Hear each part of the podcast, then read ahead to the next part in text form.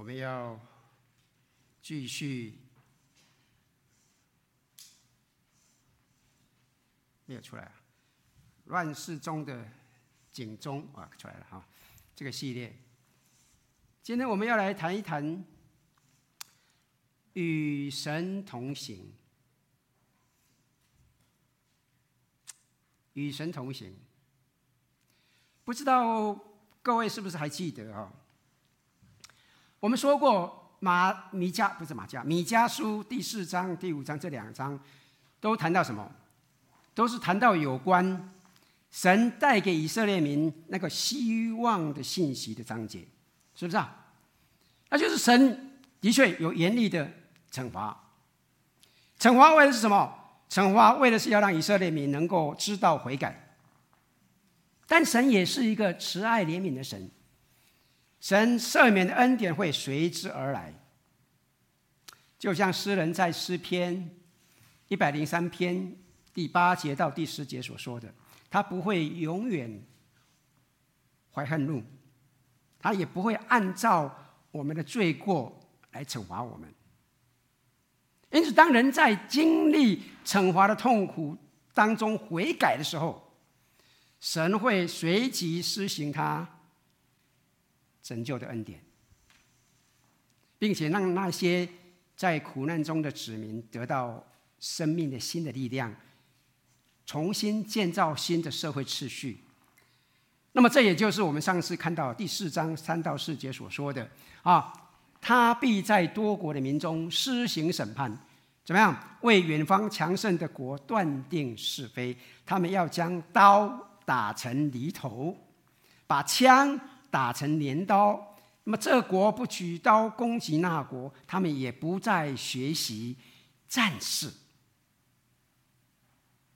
人人都要坐在自己葡萄树下和无花果树下，无人惊吓。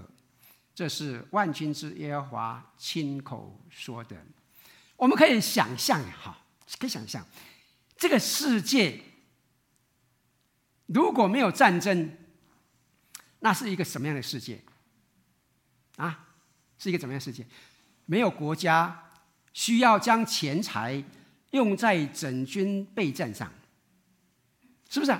每一个国家、每一个民族都有足够的财力。投入在社会福利、在社会的建设上，是不是啊？大家不用担心那些年轻力壮的、最有生产力的青年要去服兵役，让我们这些老弱残兵在后面挣扎着，不需要。让这些年轻力壮的年轻人去什么？去到社会每个角落，去帮助那些需要帮助的人，同意吗？为什么？请你注意哦，年轻人帮助我们，这比我们老老人家帮助多得多。他们力量大，搬一个东西，我们搬的钥匙，他们轻轻我一下拿就拿起来了。说同意吗？这样的社会，这样的国度，说实在的，就算不像不是人间天堂，也相差不远。同意吗？是不是？可惜的是什么？自从有人类以来，想一想，战争、彼此的残杀的镜头。从来没有消失过，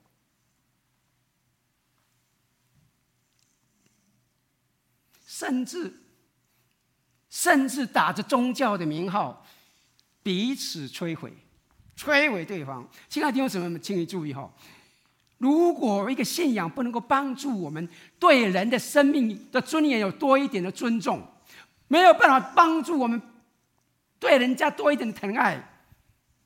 说实在的，这样的人是在污蔑他的信仰，同意吗？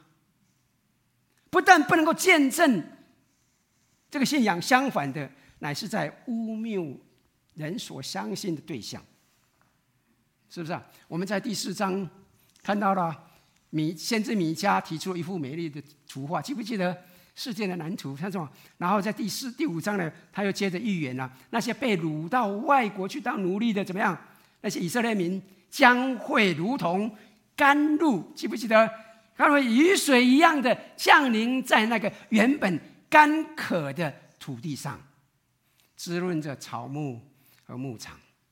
不但如此，他们将会成为相当茁壮的族群，不再有会有人来敌人来侵犯他们，也没有人想要再去寻求那些虚假的神偶像来指示他们生命的方向，因为大家都很清楚，真正的神乃是那位创造宇宙万物的耶和华神。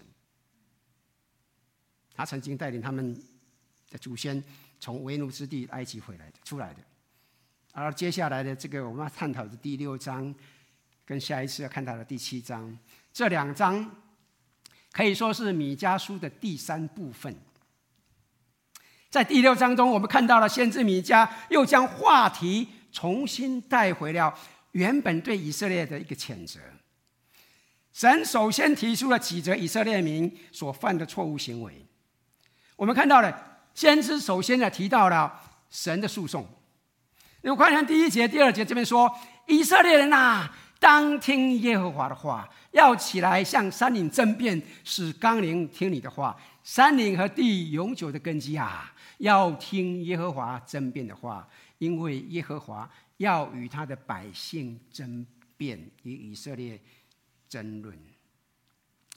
这段经文让我们又看到了圣经提供给我们一个很特别的一个景象，就是百姓的态度令神做出的反应，是他要开法庭来审判那些背离他旨意的子民。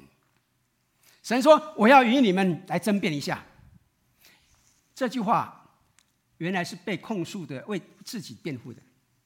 假如我们去看诗篇五十篇，我们可以发现诗篇的诗人也是这样歌颂神的。诗人这么说：“他说什么？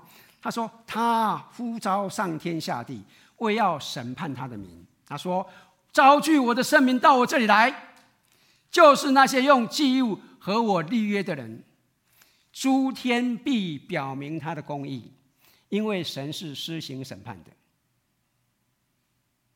其实，如果我们往后看诗篇八十二篇第一节，也是这样说，诗人也这样说：神站在有权者的会中，在诸神中行审判。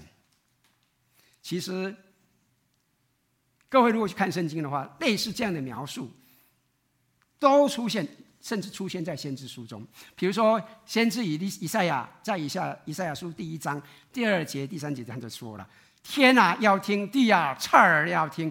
因为耶和华说：我养育儿女，将他们养大，他们竟背逆我。”他说：“牛认识主人，驴认识主人的槽。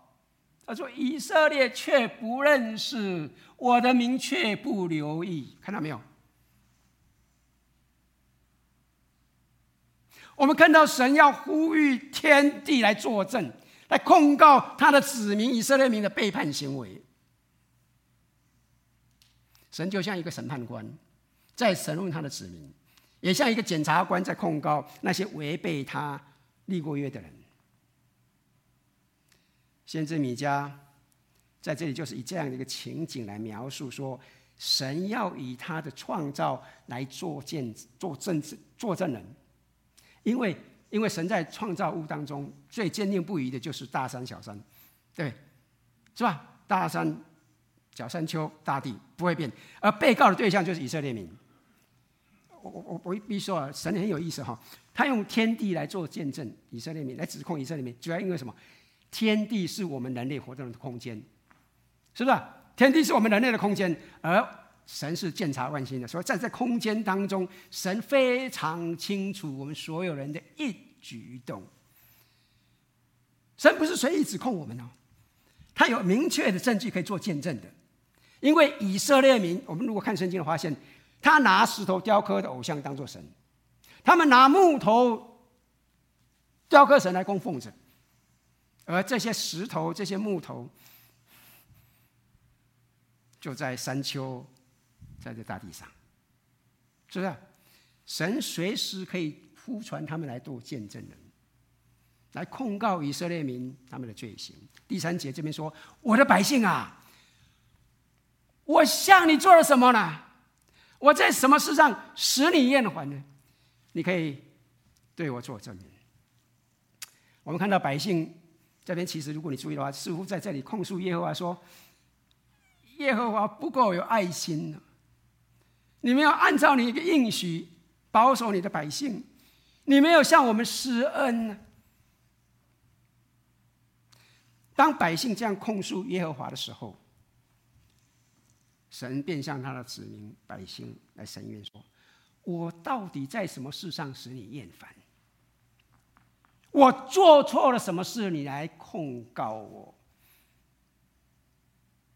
其实哈，很遗憾的哈，我必须说，人只会认定哈，很多人就会讲哦，经验到神丰富的恩典，要得到神丰富的恩典是应该的啦，啊。为什么？特别是以色列人哦，哎，我们是以色列人，什么？我们是神神的什么？神的选民哎，我们是神的选民哎，所以神必须赐我们，因为他应许要赐福我们嘛。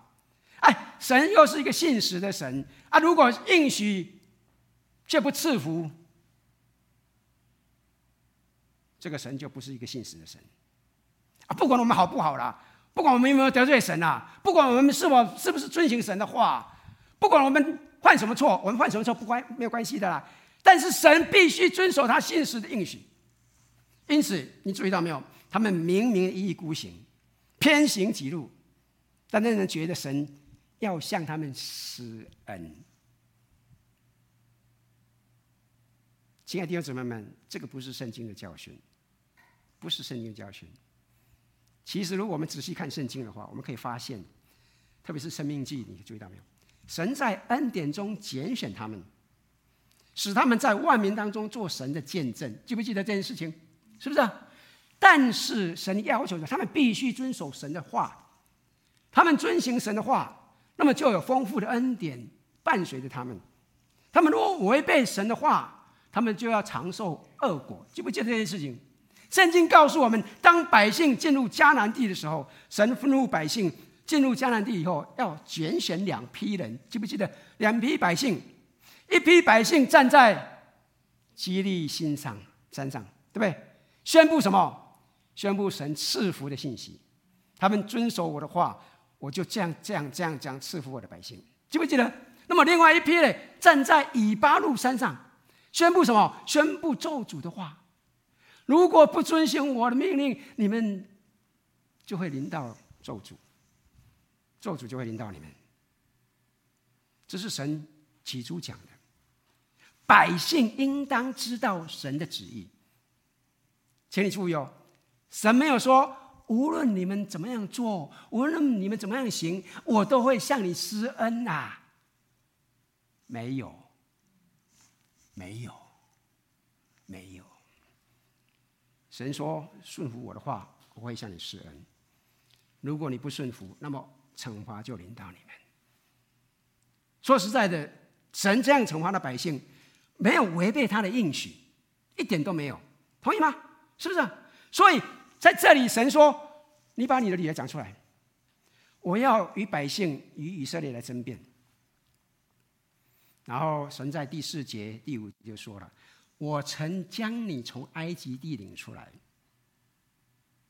从做奴隶之家。”救赎你，我也差遣摩西、亚伦和米利暗在你前面行。我的百姓啊，你们当追念摩押王巴勒所设的魔，和比尔的儿子巴兰回答他的话，并你们从蛇亭到吉甲所遇见的事，好使你们知道耶和华公义的作为。弟兄姊妹们，从圣经当中，圣经的作者经常提起出埃及的历史，因为这很重要。对以色列很重要，都在叙述一个重要的历史事实：曾神曾经带领以色列人的祖先走过埃及为奴之地。旧约的圣经的这圣经作旧约的作者里面，不厌烦不厌其烦的述说这些史实，主要的目的是什么？要来唤醒他们，明白什么？当年若不是神亲自带领他们的祖先出埃及，就没有今天他们以色列民族。他们仍然可能在埃及里面被奴隶的。换一句话说，今天以色列人能够还能够存活，就是因为什么？因为当年神亲自出手带领他们出埃及的缘故，否则。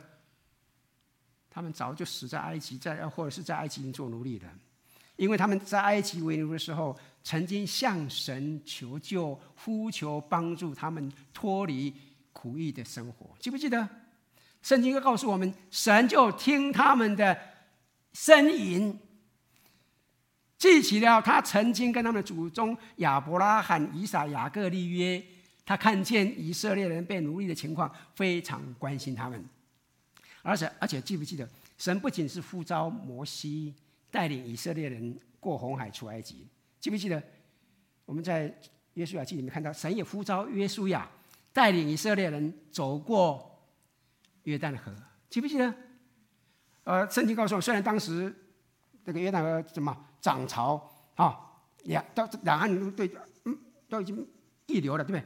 但是当祭司抬着约柜走路在前头，当他们脚一入水的时候，圣经告诉我们什么？喘息的约旦河水怎么样？就停止，随即停止流动了，对吧？对不对？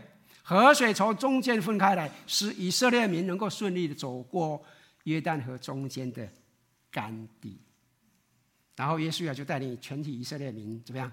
过了约旦以后，立刻在耶利哥城东边的吉甲扎营。并且从约旦河里面取了十二块石头，大家都很清楚这些故事吧？哈，就在吉甲这个地方树立石碑。为什么？为什么？告诉以色列民说，日后你们的子孙问什么？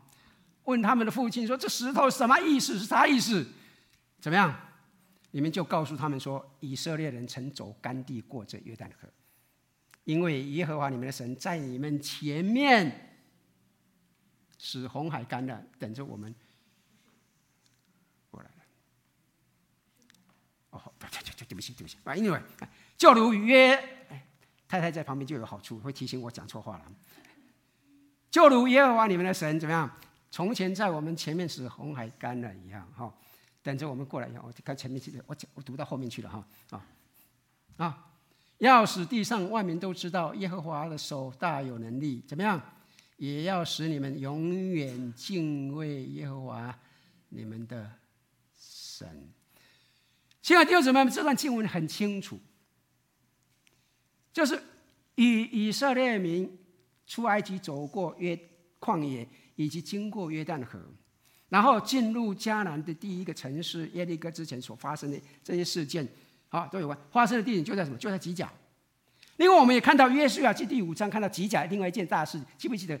约书亚带领了所有的以色列民扎营，做了一件事情，行割礼，并且也是在吉甲安营的时候，他们在什么？在耶利哥平原怎么样守逾越节？第二天，他们第一次吃到迦南的土产，有烤的麦穗和无酵饼。他们吃了那地的土产。第二日，玛玛纳就止住了，以色列人也不再有玛纳了。从那个时候开始，他们吃迦南地的出产。所以，所以从这些背景描述里面，我们看到哈，这边所描述的米迦这边所描述的吉甲，对以色列民来说熟悉不熟悉？应当非常熟悉的历史背景，同意吗？他们除了割礼，也开始停止掉，已经吃了四十年的玛拉，这很重要的一件事情啊，是同意吗？可见的吉甲对以色列民来说是相当富有历史意义的一件一个地方，是不是？所以神在这边说：“你们想一想看，你们要看看我为你们所施的一切恩典呐。现在你们竟然忘记了，又去走错误的道路了。”已经有这么多的证据摆在你们面前了，你们仍然拒绝我的恩典，我向你们施行的审判，难道不应当吗？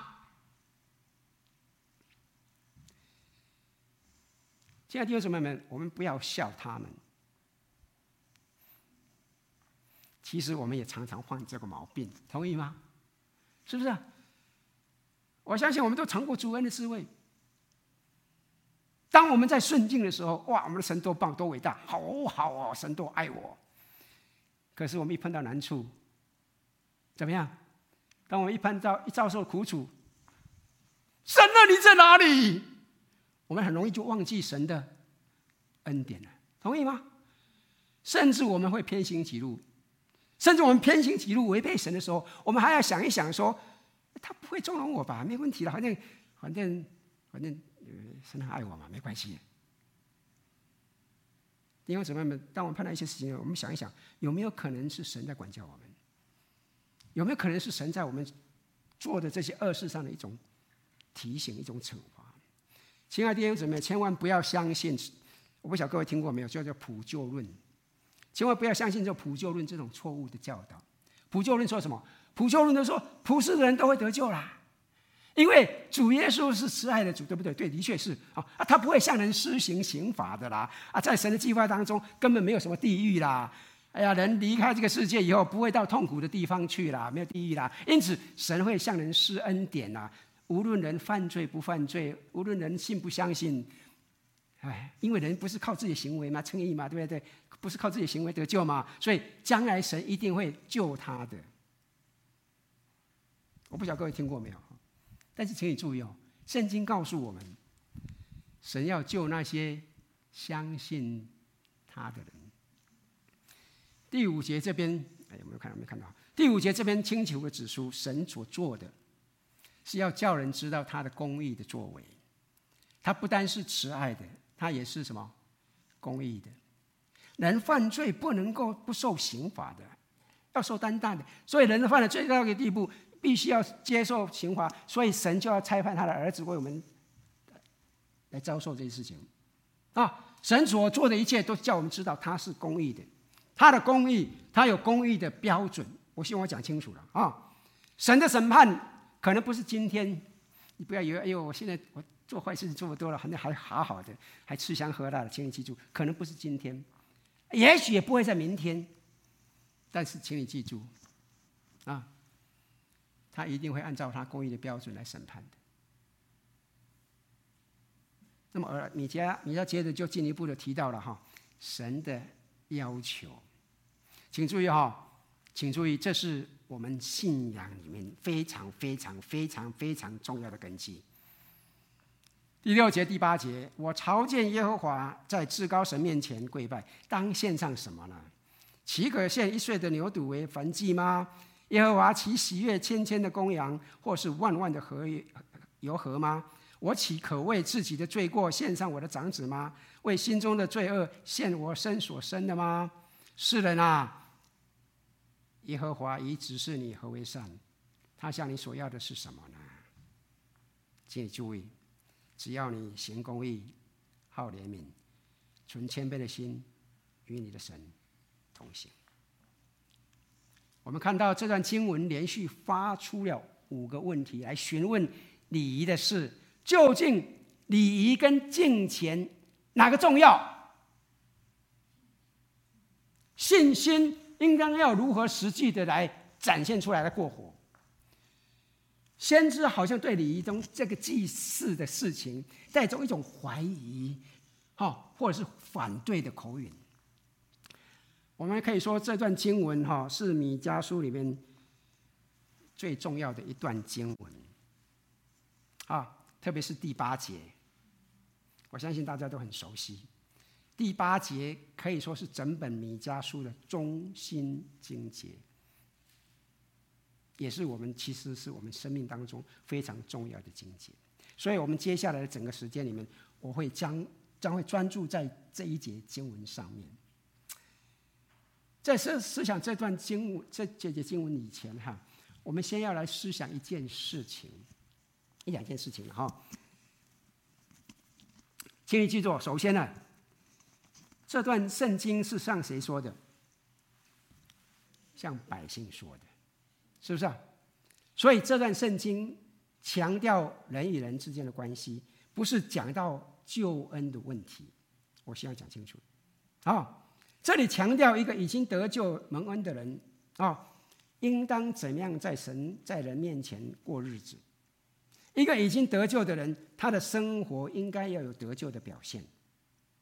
这个人生活若是与救恩不符合，他的救恩可能不会受影响，应该不会受影响，但是却在人前，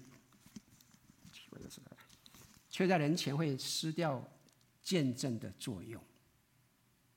我希望讲清楚了，亲爱的弟兄姊妹们哈，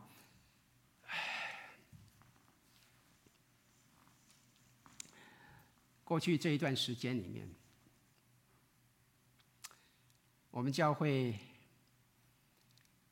有不少的我们弟兄姐妹们的家人，我们的父母，也有几个我们当中年轻的弟兄相聚安息主怀。不晓得这带给您什么样的冲击？你知道吗？总括我们一生，什么时候出生，什么时候安息，中间的这条杠是长是短，请你容许我说，都不是你我可以掌控的。我昨天也提醒了弟兄姊妹们，但是中间的这一杠，中间的这一杠，告诉我们，我们要活出什么样的生命，却是你我可以选择的，同意吗？啊，米迦在这里提醒属神的人，应当怎么样在地上过生活。他在第八节这边说：“世人啊。”耶和华已经指示你何为善，他向你所要的是什么呢？只要你行公义、好怜悯、存谦卑的心，与你的神同行。这里提及了三件事，记不记得？看到这里就是什么？就是行公义、好怜悯、存谦卑的心，与神同行。我们看到这个不仅仅是论及人与人之间的关系。同时也论及我们与神之间的关系。其实，人与人之间若没有正常的关系，就表明了他跟神之间的关系一定有问题。约翰告诉我们：如果你不能爱那看不见的弟兄姐妹、看不见的人，你怎么能够爱那看不见的神？是不是？当然了，我们身边四周的有。都是按照神的形象造的，都是我们特别应当去爱的对象。但特别是属神的属神的人，弟兄姊妹请注意哦。如果我们跟人之间没有一个正常的关系，我们跟神之间的关系一定会受亏损。请你记住这一点。请注意哦，这里先知说什么？这里先知说世人呐、你注意到没有？我们前面几章，我们有没有看到这个字眼？没有，前面几章都是什么？都不同的字眼。前面用百姓，以色列民，用了很多次，但是在这里不用百姓。你注意到，百姓是指整个属神的百姓，是一个复数的群体。但是米迦先知米迦在这里，他不用复数，他是用单数的字眼。他指的是每一个听先知话的人。每一个听先知话的人，是针对个人的，是非常个人化的。也就是说，他在这边所讲的，给我们的生活标准，是对我们每一个人说的，不是整个百姓说的，是针对性对您、对您、对您、对我。我们不要去看别人的生活怎么样。我们自己有个人的责任。神的话向我们个人讲的，神的命令是给我个人的。亲爱的弟兄姊妹，很多时候我们很会将我们的责任推卸，我们的环境、我们的生长环境、我们的家庭背景，哎呀，是不是？我们很容易，哎呀，我就是这样子，因为我的家庭就是这样子，那又怎么样？哎，我们说，哎呀，我生长，我我我在一群热爱主的弟兄姐妹当中，我就容易过一个圣洁的生活。哎呀，我现在落在一个不太好的人，哎，旁边弟兄姊妹都是很冷淡的，哎呀，所以怎么样？啊，我所以我就跟他们差不多了。先知这么提醒我们，要对自己的行为、生活行为来负责。我应当怎么样在神面前尽忠职守？这里提及几件事情，都是基督徒生活最基本的标准，没有太特别。说实在的，没有太特别，也没有太新鲜。说实在的，他已经已经了，已经指示你了。所以这告诉我们什么？神早就是把这些话指示出来的，只是我们对已经知道的真理，常常是当作耳边风，没有办法存着。上礼拜我们的黄传道跟我讲的，我们不太容易去顺服，对，我们没有办法用一个顺服的态度来遵守神的话，就是神的话，对我们来说好像没没什么用。我们有时候还要求神用新鲜、超级的方法，哎呀，来来来呃来行事，其实这是错误的。另外什么？其实圣经的真理已经完完全全的摆在圣经里面，不需要用超自然的做法。说实在的，神也不会用一些超超超自然启示了。各位记不记得哈？在路加福音第十十呃十六章，记不记得？路加福音十六章就提起有一个叫做拉撒路的。跟一个财主的比喻，记不记得啊？拉萨路在地上受苦，对，而财主怎么样，在享福，是不是啊？但是拉萨路在地上过的是一个敬虔神的、敬虔敬畏神的生活，敬虔的生活；财主却过着一个什么不敬虔的生活。后来他们离世了，对吧？他不到两个不同的地方。拉撒路，圣经告诉我们，坐在亚伯拉罕的怀里享福；财主却在阴间里面被刑罚受苦。财主因为他在火焰当中极其痛苦，圣经告诉我，于是他向亚伯拉罕求差遣拉撒路用指头沾一点水给他，记不记得啊？但是亚伯拉罕说什么？不可能的啦，因为你我之间怎么样？有深渊限定。财主不死心了，财主便跟亚伯拉罕说：“那么，请你差派他到世上去警告我在世上的一些弟兄，叫他们能够赶快悔改。”这好啊，对哈。但是亚伯拉罕说什么？免了，不必了。为什么？因为他们已经有摩西的律法摆在眼前了，已经有了。财主说：“世人若看见从死里复活的人，他们一定会容易比较容易悔改了。”亚伯拉罕说什么？如果听了摩西的话都不悔改的话，就算他们听见复活回来讲的话，他们他们也不会听了，有没有道理？很多时候是这样子的。我们很多时候听到说：“哎呀，你们的神在我面前显一个神迹，那我就信了。”我告诉你，即使显一个神迹，他怎么样？他还是不信的，是不是？其实神迹有没有？到处都是神迹啊，对不对？是不是？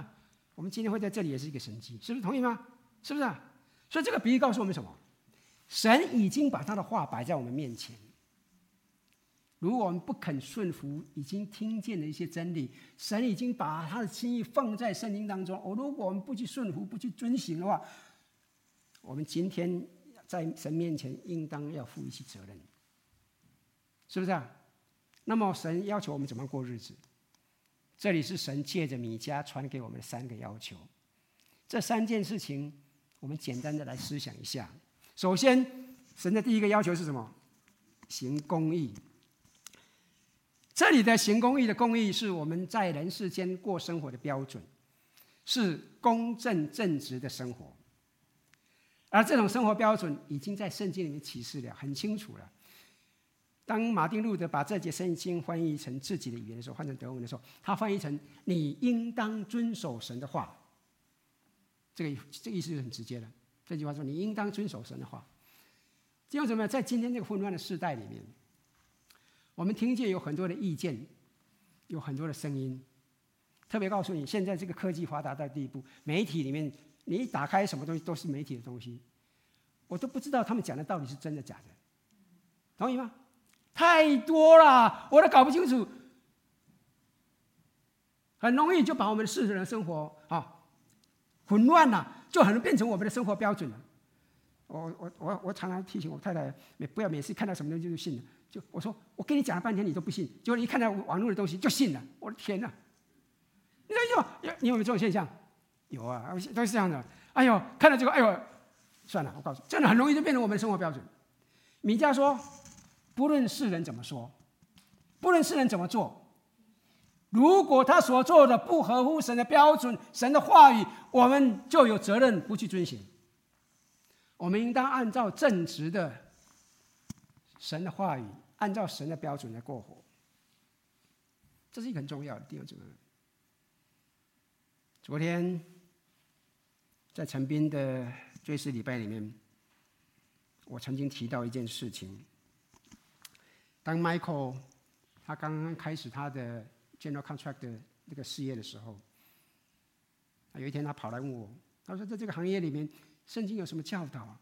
我需要注意什么？”我记得我提醒他，要遵行神的心意，凡事依靠神，要做对的事，帮助人的事。对于那些不对的事情，即使大家都这么做，也不要随波逐流，要坚持原则，要让人家看出一个基督徒承包商的不一样。这是神喜悦、神赐福的。我想请问一下，为什么 Michael 会跑来问我这个老人家这个问题？为什么？因为在那个行业里面，他发现要按照神的标准来过活，不太容易，甚至有可能存着什么类似这边讲，神在这边责责备百姓的说，在你们中间有可恶的小升斗吗？你们仍然用不公道的天平和囊中诡诈的砝码，他可能有这种情况。Michael 是一个属神的人，我必须说，我们 Michael 有时候他虽然直言直爽，可是他对神真是蛮认真的。有时候我跟他查经的时候，有时候他会发现他心不在焉，可是有一些问题的时候，他会跟你问，他会跟着你问，所以他对神的心意是蛮重视。所以他是一个属神的人，他要按照神的心意做事情。当他面对这些挣扎的时候，跟客户、跟那些厂商，他他会有挣扎，他会有挑战。所以他怎么样？他还来问我这个问题。其实我必须说了哈，你注意一下，不管什么行业啦，不要说什么行业了，很难依照神的话语来说。弟兄姊妹们，在我们生活当中有很多情况是存在的，是让我们面受挑战的，同意吗？是不是？上是不是是不是是谁呀、啊？是是 Peter 还是还是店长说？哎呀，两有一个姐妹面对要两本账户，对不对？是不是啊？哎，我们生活当中很容易有这种情况了。Peter 哈，请你容许我说了哈，很痛心的哈。我们今天有许多属神的人，也不遵守神的话语来过日子。你们可能比较好一点的哈，但是我必须说，其实蛮多基督徒。神的话对他也没什么影响，真的非常悲哀，非常可惜。弟兄姊妹，今天在教会里面，在我们基督徒圈子里面，很多时候不想按照神的标准来过日子，有很多不义的事情，有很多不义的行为。你们看到没有？教会跟教会里面打官司，在教会里面有欺骗的行为。但是你有没有注意到一件事情？我很痛心的是什么？我们有些很多基督徒。要做一些事情的时候，不愿意跟基督徒打交道，宁愿去找不是基督徒的来帮他帮做事情。为什么？很多事情是真的是很难的，很多事情是很难的。说实在的，弟兄姊妹，请你注意哈，如果我们不依照神的心意，继续这样随从肉体，这样随波逐流过日子的话，那么第十五节什么描述的情况。临到的时候，你就不要惊讶。十五节说什么？啊，他说什么？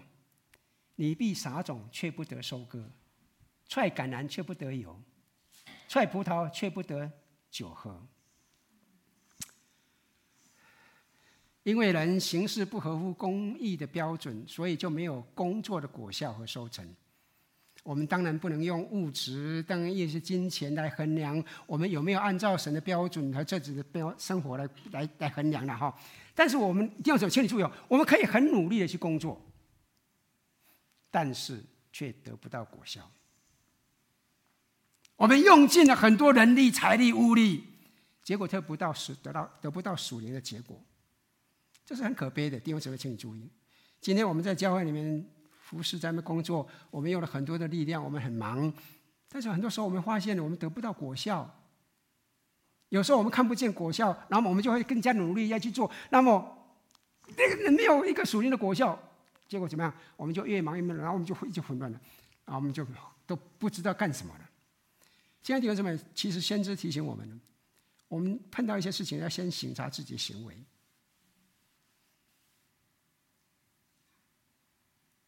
我们在这个环境里面，我们有没有起作用？我们有应该的一个观念在里面，我们有没有按照神所启示的正确的标准在过日子？啊，很重要的。好，那么神的第二个要求，好怜悯。请你注意哦，这“怜悯”这个字哈，是一个很特别的字啊。我想，如果你们念神学的知道，叫做 h a s e t。在旧约当中，有很多地方用这个字，一般都是在形容神的美善。是形容神的美善，是与神跟百姓立约的那种恩慈，是一个特别的慈爱。比如说，我举个例子来说，比如说出埃及记三十四章第六节，就是说，耶和华在他面前宣告说：“耶和华，耶和华是有怜悯、有恩典的神，不轻易发怒，并有丰盛的慈爱和诚实。”你注意到没有？这个慈爱就是这边的怜悯，不是前面那个怜悯啊。这里的丰盛的慈爱。这个慈爱就是这个字，就是我们现在这个怜悯。约书亚记第二章告诉我们，当两个探子进到耶利哥的时候，记不记得他被妓女拉合接待？拉合就把他们隐藏起来，然后把他释放。拉合对探子说什么？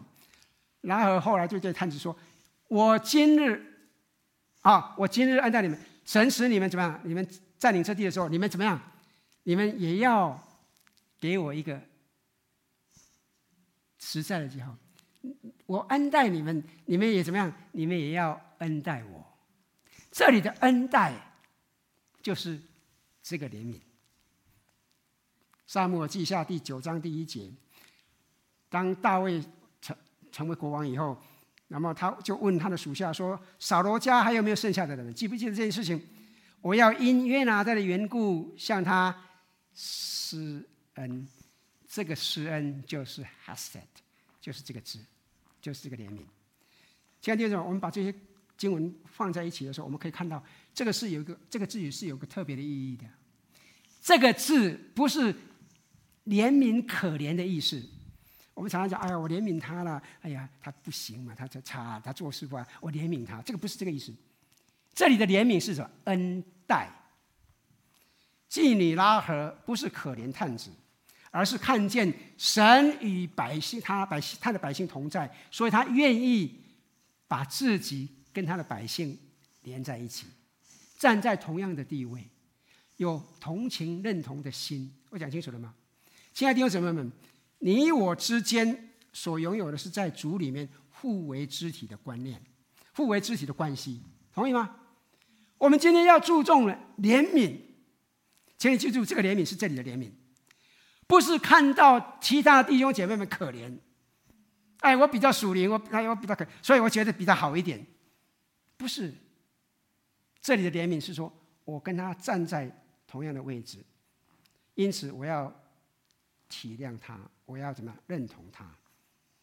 在百姓快要被亚述灭亡的时候，神愤怒看到百姓说：“你们都要被敌人压迫了。”你们今天的责任是什么？你们今天的责任是要彼此认同、彼此扶持。你们需要怜悯，心灵彼此恩待，在灵里面真正的能够认识到彼此的关心。现在听什么？请容许我再说一遍哈。基督徒在今天的社会里面，应该有真正彼此怜悯的心，也能够同有一个同理心。请你记住，在大家在组里面都是。肢体，我们都需要真正的彼此的关心、彼此的同情。我们不要，我们不要一直是强调自己的看法，而鄙视那些跟我们意见不同的弟兄姐妹们。拜托你，我也神的慈悲，求你们。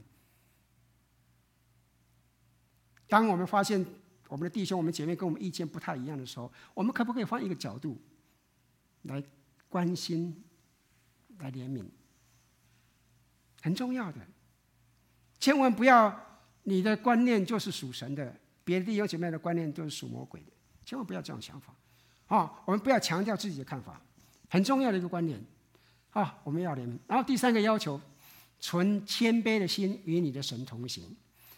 谦卑这个字，说实在的哈，如果你看圣经的话，所有的圣经里面，这个字只在这里出现，就在这个地方，没有别的地方出现。所以它这边有一个特别的意义在里面。啊，谦卑真正重要的意思是接下去的，与你的神同行。这里的谦卑真正的就是与你的神同行，其实就是这个字眼。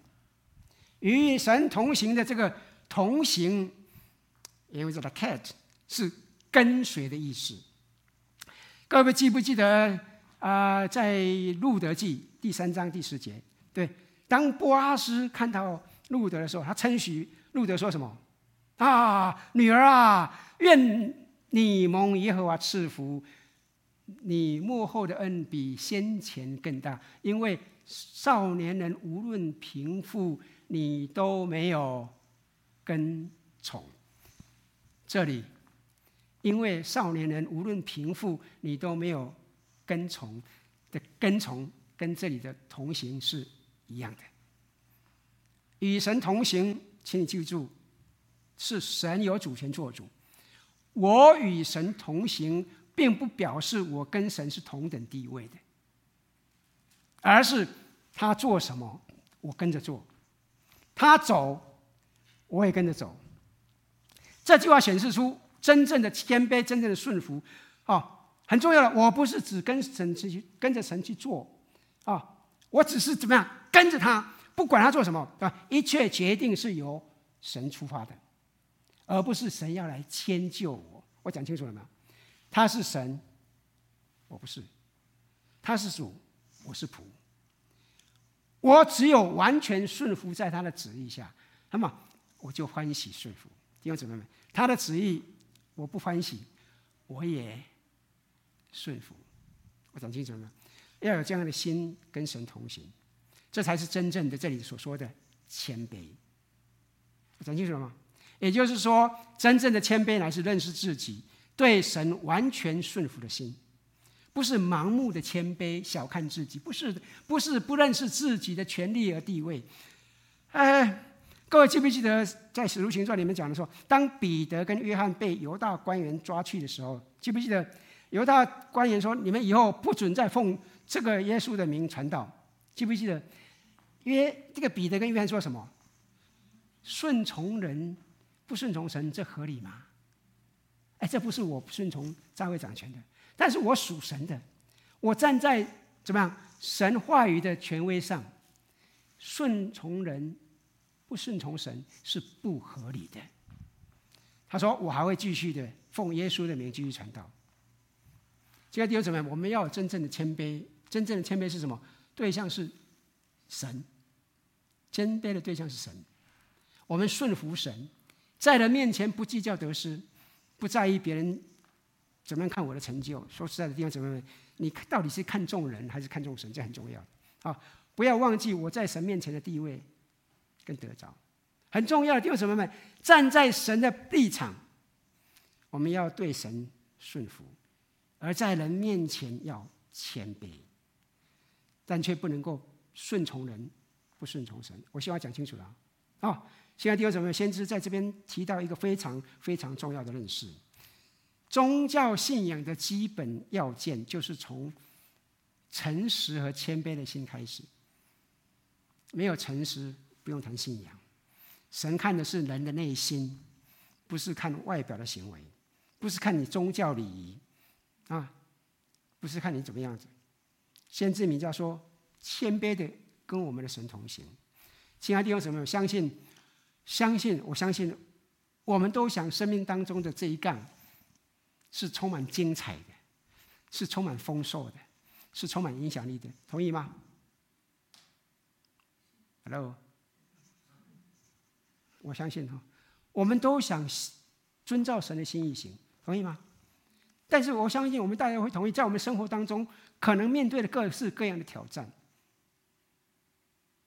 那么你怎么样可以让你的生命这一岗不一样？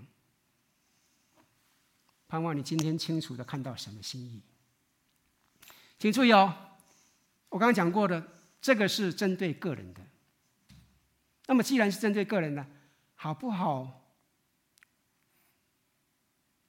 请你篡改一下圣经，啊，将这个世人呐、啊，改成你自己的名字。卫星啊，皇帝讲着，耶和华一直是你何为善。陈秀煌啊，许学顺啊，耶和华只是你何为善。把这个名字改成你的名字，这是针对你的。耶和华已经指示你何为善，你听到了吗？相信这也是您最好。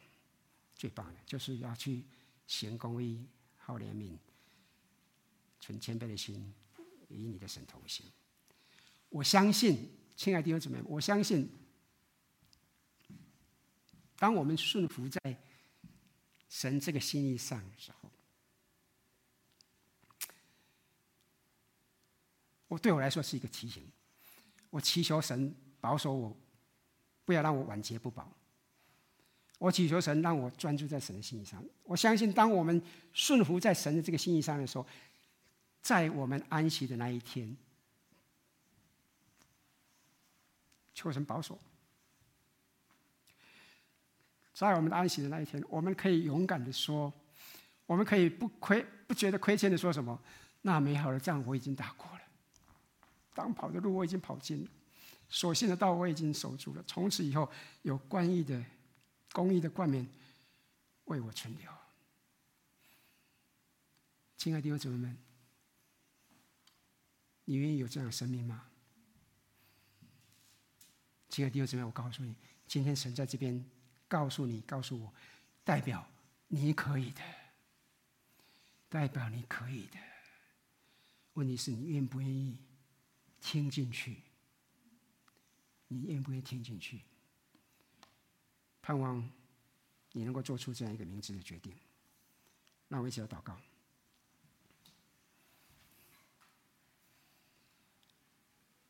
跟，我们何等盼望我们在世的生活，真的是能够容神，能够益人。我们真的是在世的生命，能够真实能够带出影响，能够活出不一样。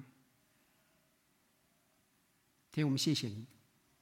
谢谢你借着这样一个话语来提醒我们，我们可以在你里面体贴你的心意，能够这样过日子。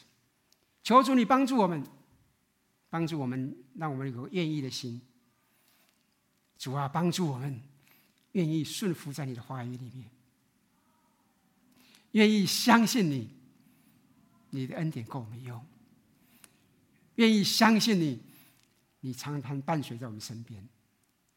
愿意相信你，你的能力可以来帮助我们活出不一样。愿意相信你，当我们愿意顺服的时候，我们生命的这一岗，